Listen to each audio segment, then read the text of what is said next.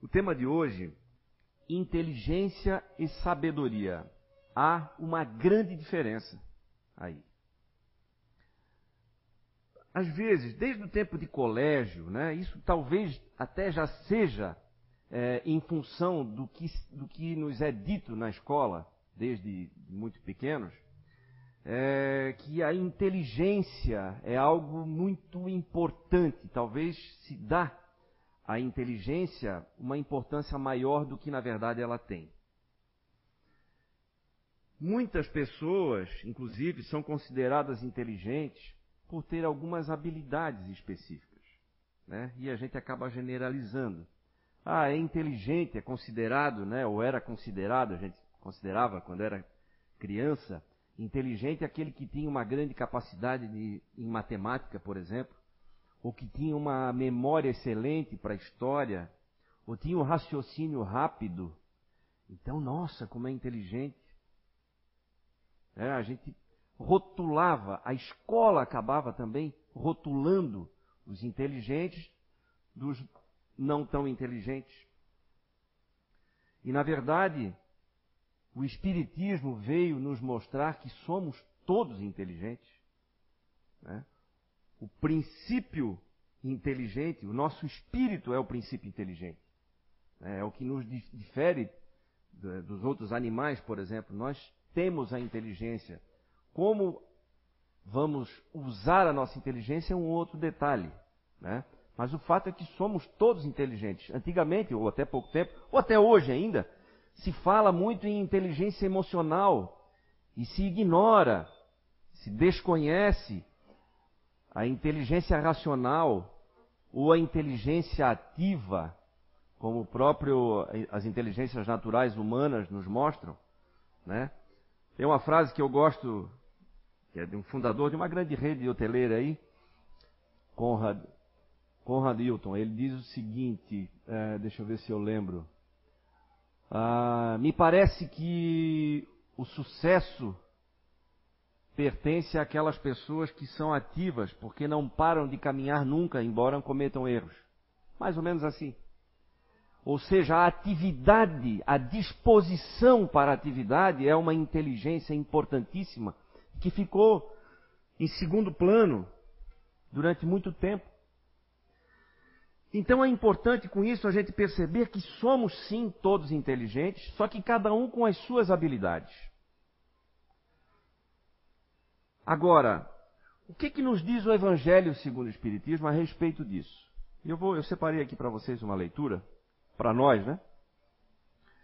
Que diz o seguinte: esse é o capítulo 7 do Evangelho segundo o Espiritismo, Missão do Homem Inteligente na Terra. Ferdinando, o Espírito Protetor. Não vos orgulheis do que sabeis, pois esse saber tem limites bem estreitos no mundo que habitais. Mesmo supondo que sejais uma das intelectualidades na terra, não tendes nenhum direito de vos envaidecer por isso. Se Deus vos fez nascer no meio onde pudeste desenvolver vossa inteligência, foi porque Ele quis que fizesseis uso dessa para o bem de todos.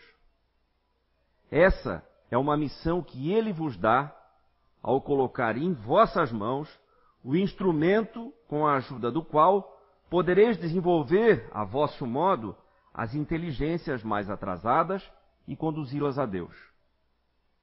A natureza do instrumento não indica o uso que dele deve se fazer? A enxada que o jardineiro coloca nas mãos de seu aprendiz não lhes mostra, não lhe mostra o que ele, que ele deve cavar?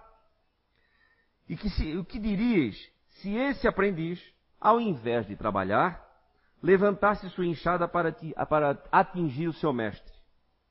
Dirias que é horrível e que ele merece ser expulso. Pois bem, assim ocorre com aquele que se serve da sua inteligência para destruir a ideia de Deus e da providência entre seus irmãos. Ele ergue contra seu mestre a enxada que lhe foi dada para limpar o terreno. Terá assim direito ao salário prometido ou merece, ao contrário, ser expulso do jardim? Ele o será, não há dúvida, e carregará consigo existências miseráveis e repletas de humilhações, até que se curve diante daquele a quem tudo deve. A inteligência é rica de méritos para o futuro, desde que bem empregada. Se todos os homens talentosos dela se servissem conforme a vontade de Deus, a tarefa dos espíritos seria fácil para fazer a humanidade avançar. Infelizmente, muitos fazem dela um instrumento de orgulho e de perdição para eles próprios.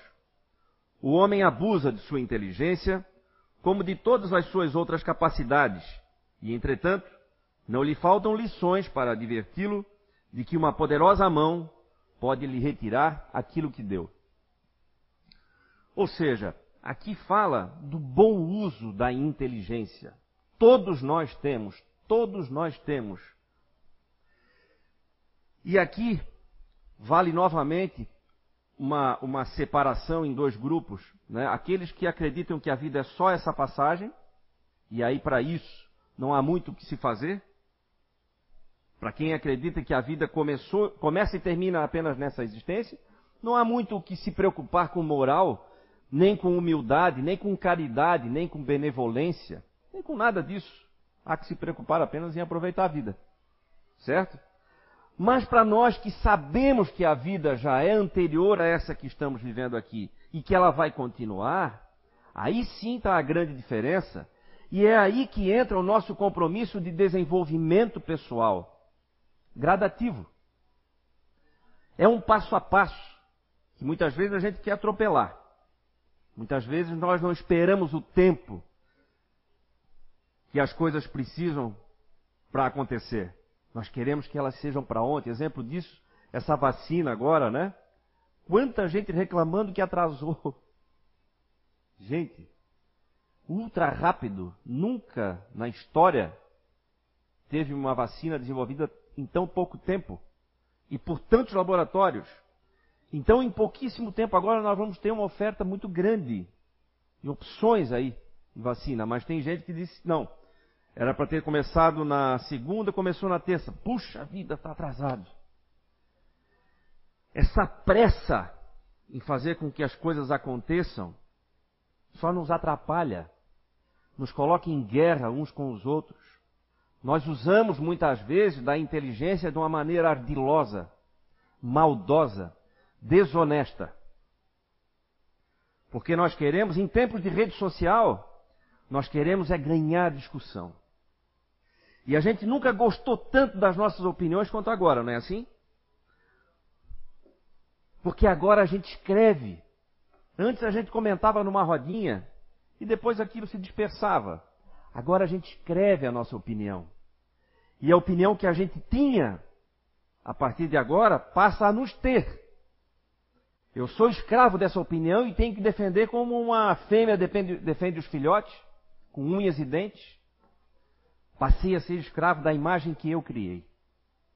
Então, quando eu me acho inteligente, eu crio uma armadilha para mim mesmo, inflada pelo meu, pelo meu ego. Eu crio uma autoimagem tão positiva de mim mesmo que qualquer ataque a essa imagem me dá nos nervos. Eu já fico pronto para a briga, pronto para a guerra. E é assim que nós estamos convivendo ultimamente. Ai daquele que se colocar, fazer um comentário hoje em dia sobre qualquer assunto ficou muito perigoso e chato, inclusive. Não se, não se pode falar.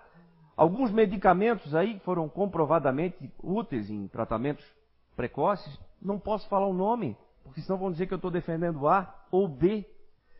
E por conta dessa guerra que se criou, vidas foram perdidas. Por causa de informação maldada, informação poluída. E aí entram um papel muito importante nessa história toda os, repórter, os repórteres e jornalistas, que muitos colocam o seu preconceito, as suas crenças pessoais, junto com a informação e distribuem ela de forma poluída, tendenciosa e aí a população em geral acaba sendo alimentada mal. E aí, para quem se acha inteligente, precisa vencer as discussões. E por conta de vencer uma discussão, eu posso, eu me dou o direito a falar mentiras ou evitar a verdade. Eu me dou o direito de cometer injustiça. Para vencer uma discussão, eu me dou o direito de ser maldoso. Por quê? Porque eu acho que a minha opinião está certa. Então, não faz mal se eu esconder algum fato ou eu distorcer algum outro. O que importa é que eu vou colocar a opinião certa em quem está ao meu redor. Isso é o orgulho.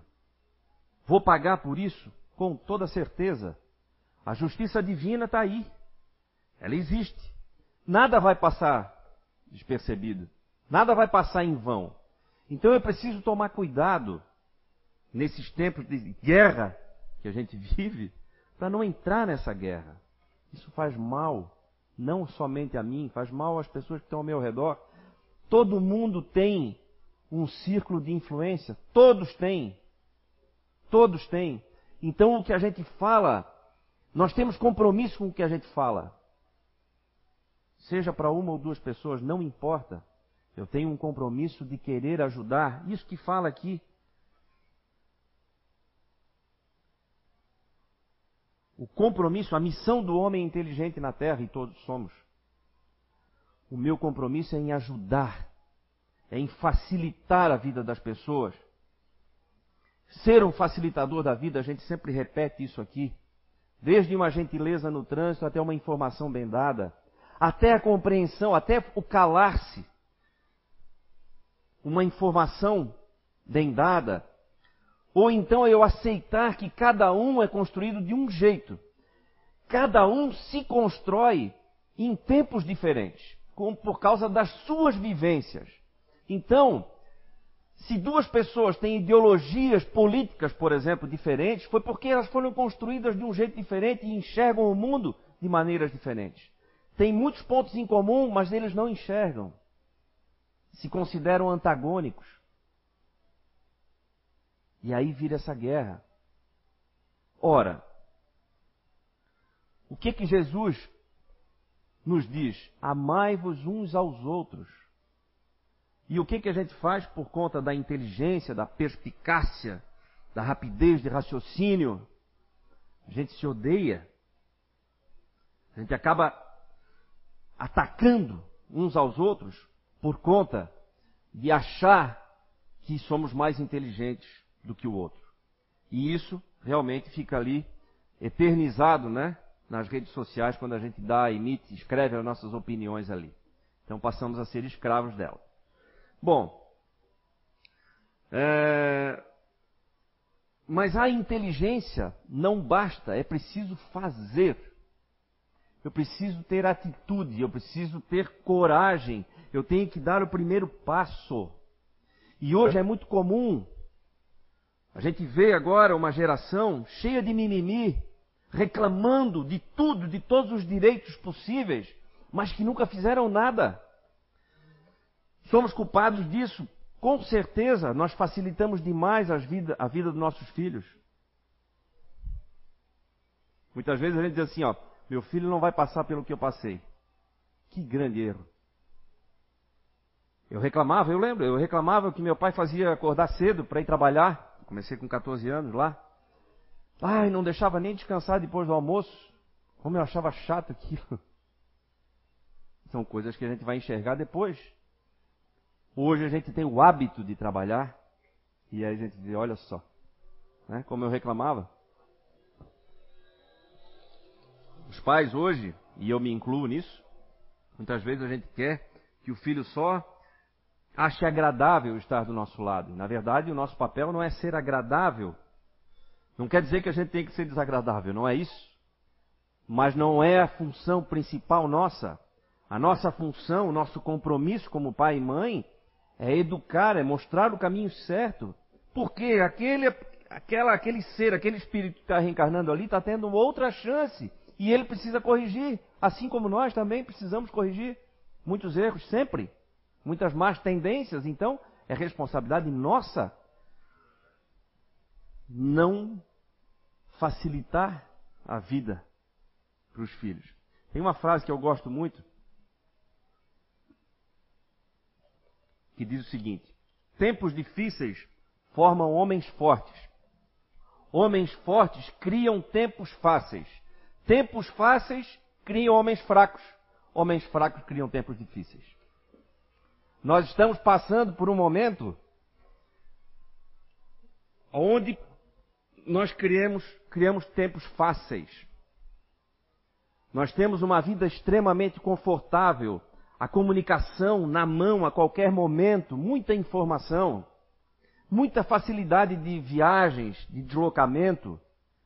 Tudo, a nossa vida se tornou extremamente confortável. E aí o que, que nós estamos criando agora? Uma geração reclamona, fraca. Fraca. Por quê? Porque não precisou exercer o esforço. E é o esforço que nos fortalece, assim como a nossa musculatura precisa de exercício para se manter apta. Assim também precisa a nossa inteligência, mas também a nossa humildade. Nós precisamos exercitar isso. É isso que nos vai transformar em seres humanos melhores, em espíritos melhores a cada dia. Eu preciso da dificuldade. Preciso da dificuldade. Quando eu estou numa zona de conforto é muito bom, né? É muito quentinho ali. Só que não acontece nada de interessante quando eu estou na zona de conforto. As, as lições mais caras da nossa vida são exatamente aquelas que nós aprendemos quando vem uma dificuldade grande. É ali que eu me fortaleço. As pessoas mais fortes que, que a gente conhece não são aquelas que passaram por enormes dificuldades na vida? Né? Façam um, um balanço aí, vocês vão ver. As pessoas mais fortes que vocês conhecem são aquelas que passaram por grandes dificuldades. E aí hoje vem alguma dificuldade, parece assim que nem está sentindo nada, mas por quê?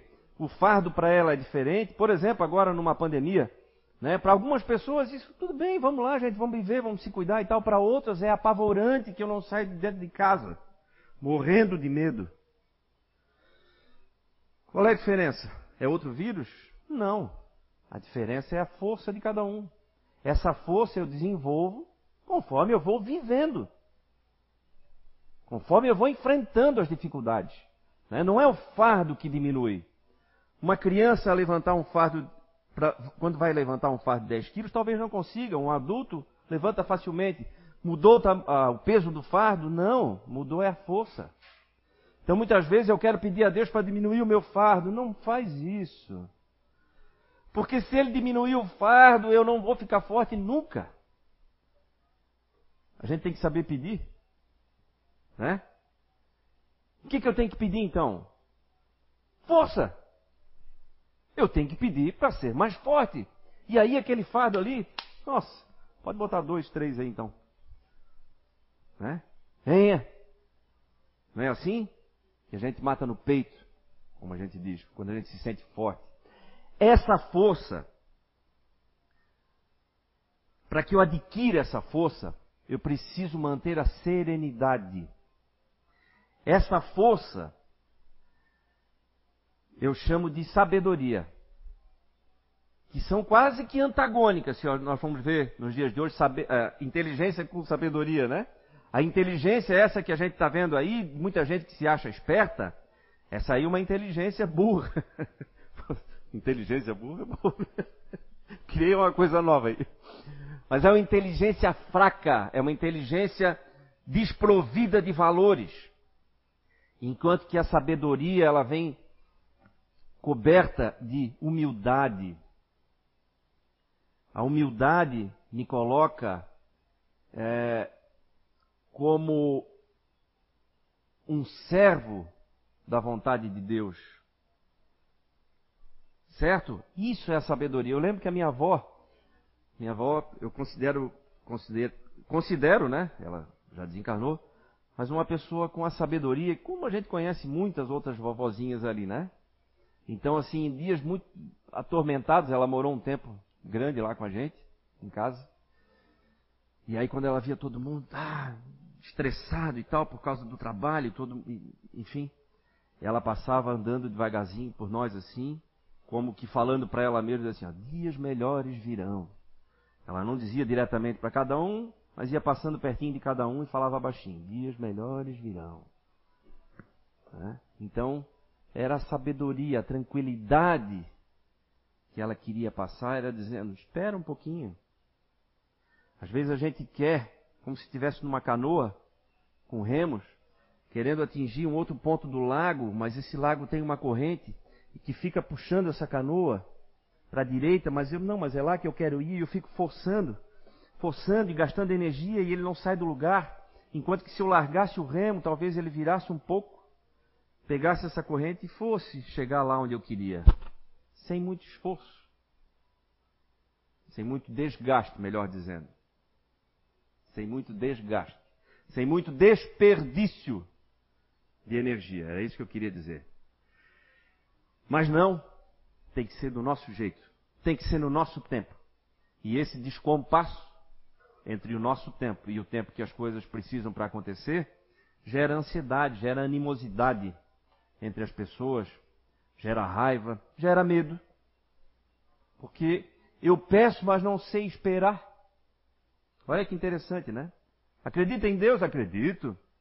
Ah, faz oração, pede algo. Peço, peço. E aí? É, mas não aconteceu como eu estava querendo.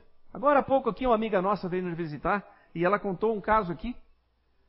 Que o marido foi fazer uma cirurgia de joelhos e ela estava com a sensação ruim. E ele também.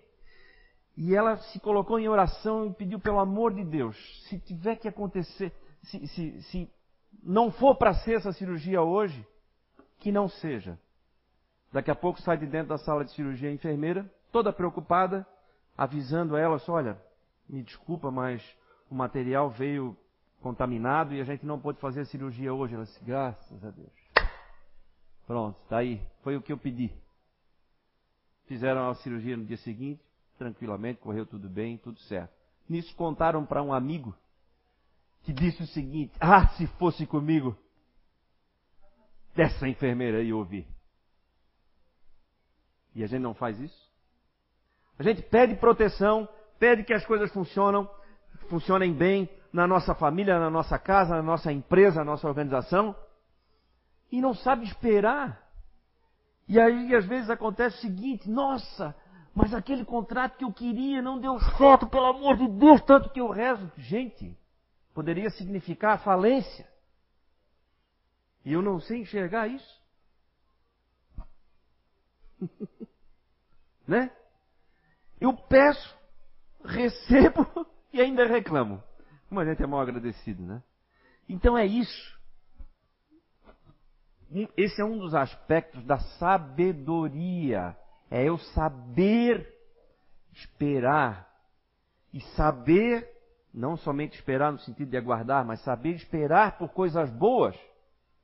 Porque às vezes eu crio na minha cabeça só coisa ruim, é uma desgraça, é um filme de terror, né?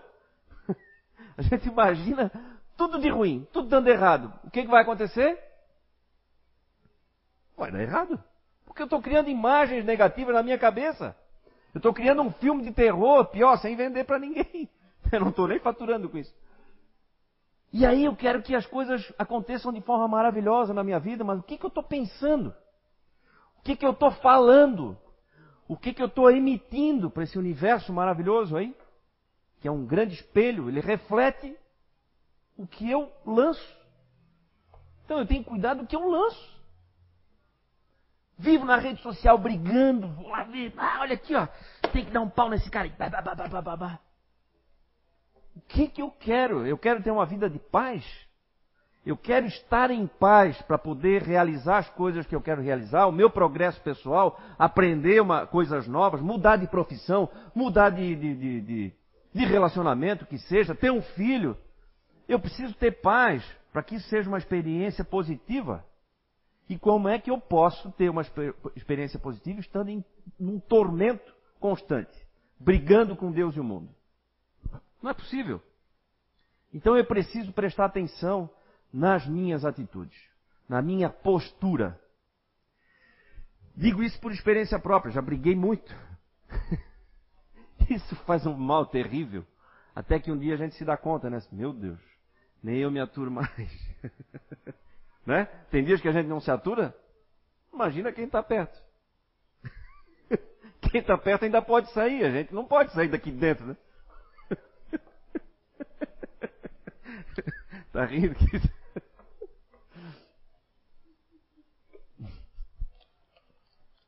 Pois é, é assim. Se a gente pudesse se ver, né? Nesses momentos assim, ia dar uma vergonha.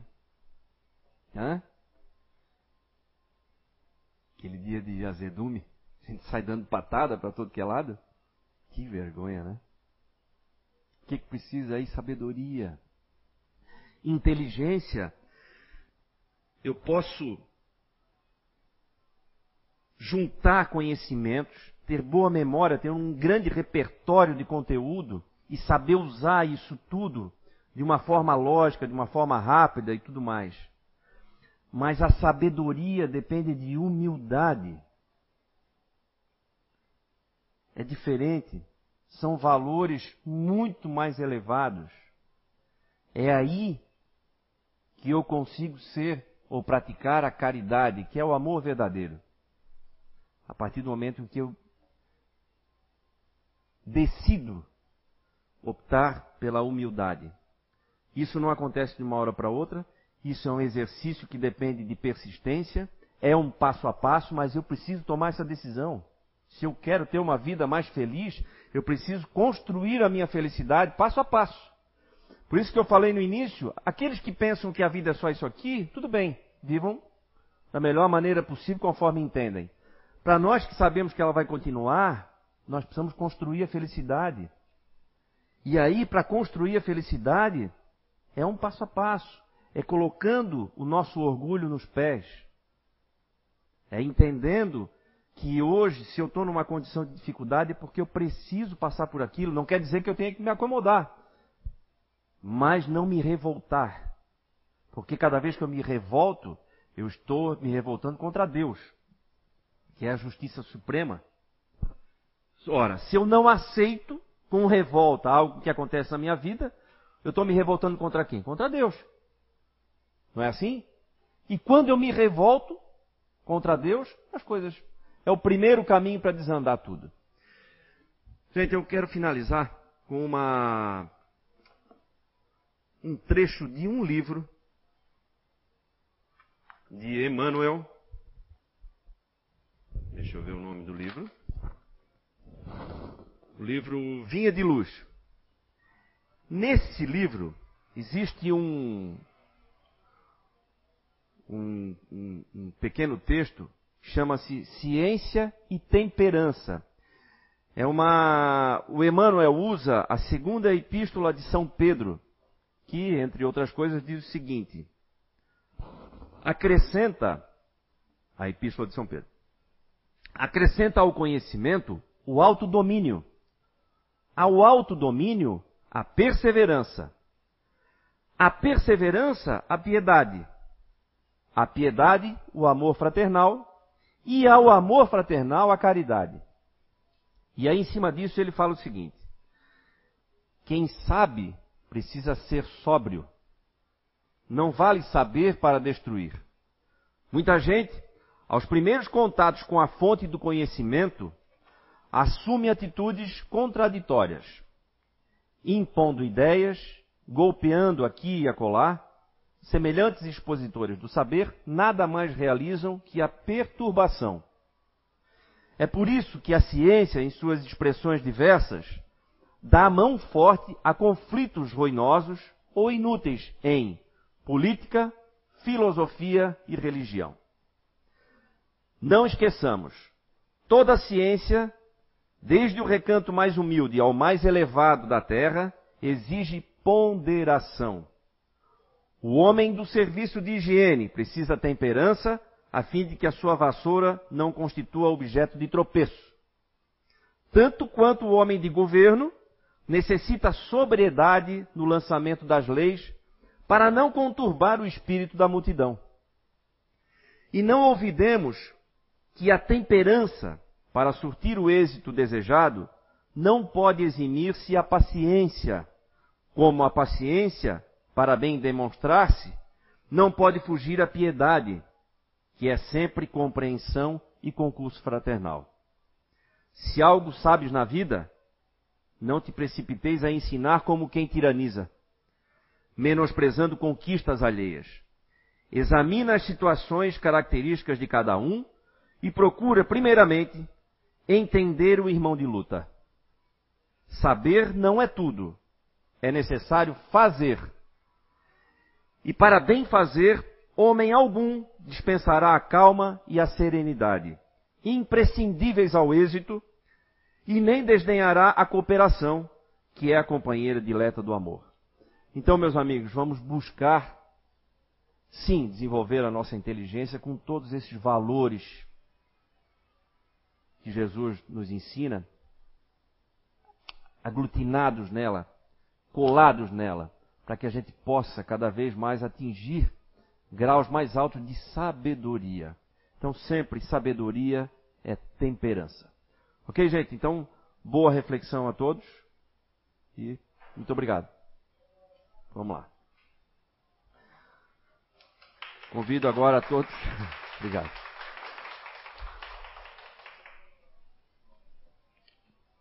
Vamos fechar os nossos olhos e pensar em Jesus. A equipe trabalhadores da casa e a equipe espiritual vai fazer, enquanto isso, o passe coletivo. E nós nos dirigimos ao amado Mestre Jesus, queridos e amados mentores de cada um de nós, espíritos amigos que sempre nos acompanham. Muito obrigado por mais uma oportunidade de reflexão. E que essa reflexão possa gerar bons frutos na nossa vida, através da prática, no nosso dia a dia, da humildade e da temperança. Que possamos todos nós perfumar o nosso redor, as pessoas que convivem conosco, com a nossa mudança de atitude. Que as pessoas possam perceber a melhora nas nossas atitudes e com isso se inspirarem a mudar também. Que possamos todos nós levar as boas energias desse ambiente para os nossos lares nessa noite. Que tenhamos todos uma excelente semana. Que assim seja.